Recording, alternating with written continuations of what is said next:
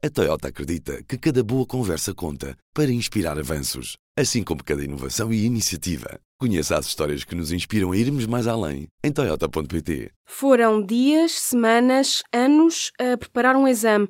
Chegou a hora esta quinta-feira. Eram 100 perguntas, todas de escolha múltipla. Harrison é nome mais odiado do que amado pelos estudantes de medicina. A prova nacional de seriação, que permite aos alunos concluírem a formação e chegarem à especialidade médica, teve mais de 2.600 inscritos. O problema é que só há 1.700 vagas. Se eu não conseguir uma especialidade aqui em Portugal, terei logicamente eh, que emigrar e deixar o meu país e falo-ei com alguma tristeza. A expressão que se usa num bom português é estamos a arrebentar pelas costuras. O poder público foi à rua esta semana. Acompanhámos os futuros médicos que foram até ao Parlamento para pedirem uma melhor gestão dos recursos humanos na área da saúde. Déficit inferior 10% 2,5%, para 2,7%.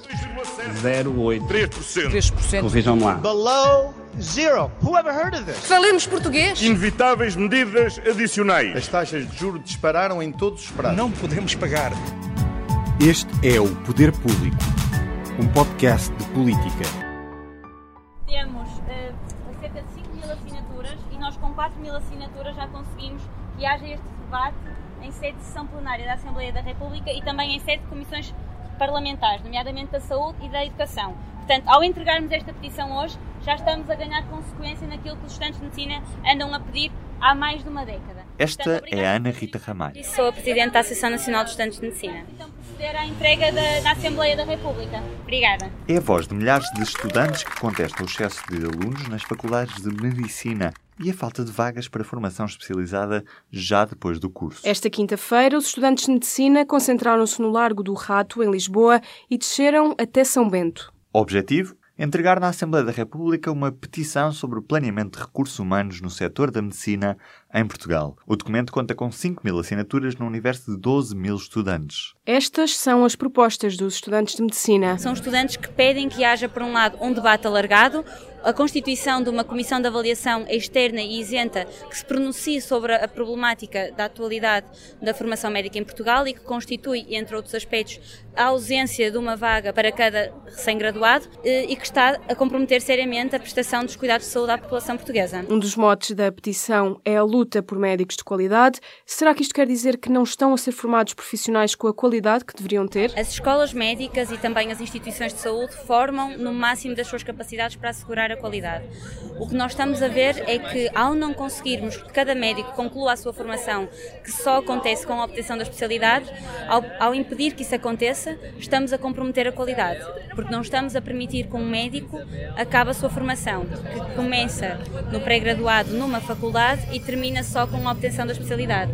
Como desde 2015 não existem vagas para todos os recém-graduados, estamos a comprometer a qualidade do, da medicina em Portugal. Quando não conseguem vaga na especialidade, os recém-licenciados escolhem emigrar ou repetir o exame. Elas estão entregues à, à precariedade. Uh, neste momento não há uma resposta eficiente para elas. Uh, muitos colegas escolhem emigrar, outros escolhem repetir o exame, mas de facto não há uma solução, só há uma ausência de respostas a este problema. Desde 2015 foram cerca de 600, mas isto é um valor subestimado, porque de facto há muitos médicos que já optam por, por emigrar, há outros médicos que optam já por nem uh, fazer o exame, outros que optam por repetir o exame e, portanto, ao dizermos 600, estamos a subestimar o verdadeiro número de médicos a, a quem Portugal não consegue dar resposta. A Presidente da Associação Nacional de Estudantes de Medicina identifica um dos principais problemas na formação médica em Portugal. As instituições não têm capacidade para acolher tantos alunos de medicina. Ana Rita Ramalho fala na necessidade de haver um planeamento. Nós, neste momento, não temos, as, as, escolas médicas não têm a capacidade para formar o número de médicos que ingressam. Nós temos escolas que têm capacidade para 190 estudantes e, por ano, nessas escolas ingressam 245. Portanto, as escolas, estão, as escolas e as próprias instituições de saúde estão a maximizar a sua capacidade, mas há um, uma possível ruptura a qualquer momento e o que nós queremos é evitar, queremos que haja um planeamento de recursos humanos em saúde em Portugal para assegurar que todo cidadão português tenha acesso à melhor prestação de cuidados de saúde, o que apenas só pode acontecer com a formação de médicos de qualidade. A Presidente salienta a ideia de que existem vagas a mais nos cursos de medicina para a atual capacidade das escolas médicas. E já continuamos a conversa. Para já, público.pt barra podcasts a casa dos podcasts do seu jornal, da política ao desporto, do humor à atualidade, porque o público fica no ouvido. Ponham a bata nos ombros. Ah, obrigada. Tipo a calor da Tuna Médica de Lisboa. Tipo a calor da Tuna Médica de Lisboa. Em Portugal, inscritos na ordem, independentemente de estarem a exercer ou não, há 4,6 médicos por mil habitantes. A média da OCDE é de 3,4 médicos por mil habitantes. chegar só aqui um bocadinho mais para fazermos a fotografia de grupo. Não, não é sorrir.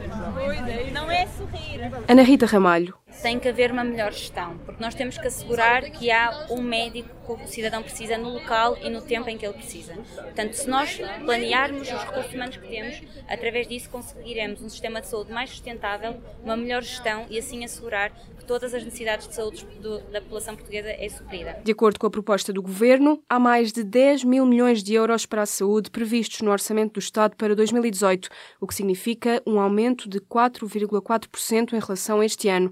As verbas serão suficientes para fazer face a todas as necessidades do setor? Nós, neste momento, o que estamos a falar a nível de formação médica é da capacidade de dar formação. E estas capacidades dependem muito também dos recursos humanos que temos para formar, portanto, dos médicos já especialistas que podem formar. E, nesse sentido, não se prevê que haja um aumento que permita dar resposta ao atual número de candidatos. Este ano são mais de 2.500 candidatos, o ano passado foram 1.700 vagas, portanto, é inevitável saber à partida e com qua- quase um ano de antecedência que vai haver mais médicos indiferenciados no próximo concurso. Eu estou a defender, antes de mais, uma hum, formação médica de qualidade e uma saúde de qualidade para o nosso país.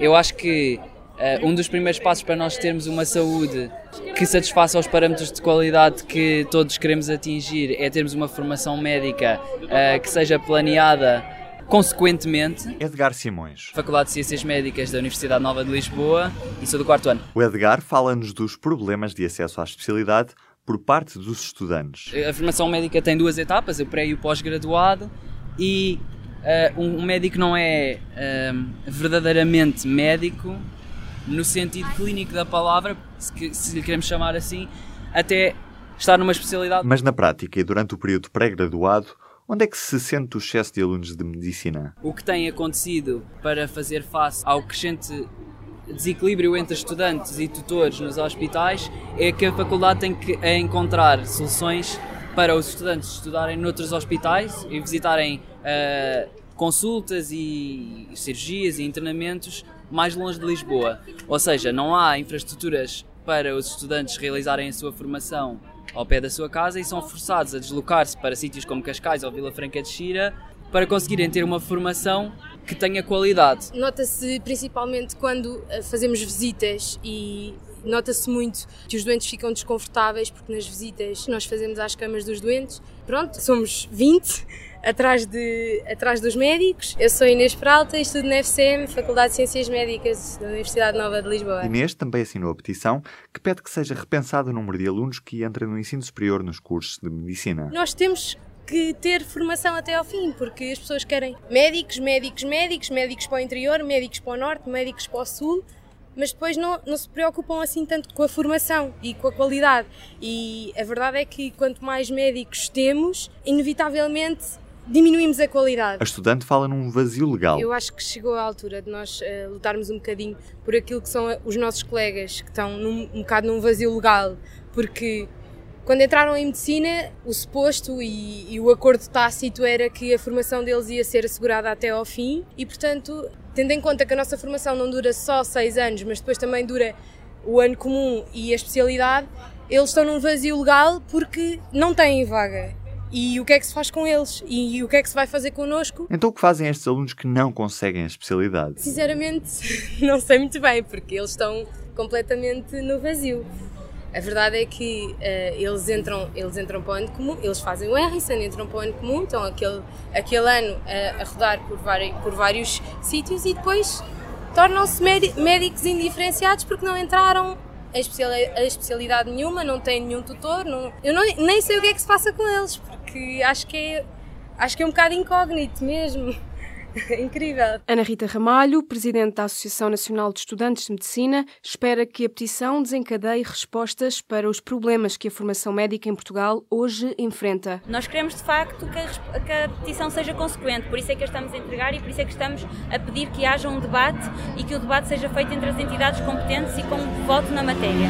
E portanto, esta, estas 5 mil assinaturas e os estudantes que hoje, hoje se juntaram à Associação Nacional de Estudantes de Medicina realmente é uma validação da vontade do, dos estudantes de medicina portugueses de que queremos que haja um debate e que se preocupem com a nossa formação e com a gestão de recursos humanos em saúde em Portugal. O número de assinaturas recolhidas já é suficiente para que a petição seja debatida no Parlamento. Os estudantes pedem assim que seja feito um debate alargado sobre o problema da formação médica em Portugal. Entretanto, o exame Harrison vai deixar de existir. O novo modelo de prova está a ser trabalhado de forma a que, para o ano, haja um primeiro teste piloto. Só em 2019 é que o exame Harrison vai desaparecer na totalidade. Mas antes, e para o deixarmos a pensar, eis uma pergunta tipo deste teste que os alunos dizem ser demasiado teórico. Em presença de fibrilação auricular, qual dos fatores não se associa com alto risco de acidente vascular cerebral? 1. Um, diabetes mellitus. 2. Hipertensão. 3. Insuficiência cardíaca congestiva. 4. Idade menor do que 65 anos. Ou 5. Doença cardíaca reumática. O Poder Público desta semana chega ao fim. Pode classificar e subscrever este podcast no iTunes. Estamos sempre à espera dos seus comentários e das suas sugestões. Já agora, a resposta correta à pergunta que lhe deixamos sobre o exame Harrison é. Idade menor do que 65 anos. É o fator que não se associa com alto risco de AVC em presença de fibrilhação auricular. Inês Ameixa. Ruben Martins. No Poder Público. Pode subscrever os podcasts do público no iTunes, SoundCloud e aplicações móveis. O público fica no ouvido. A Toyota acredita que cada boa conversa conta para inspirar avanços, assim como cada inovação e iniciativa. Conheça as histórias que nos inspiram a irmos mais além em Toyota.pt.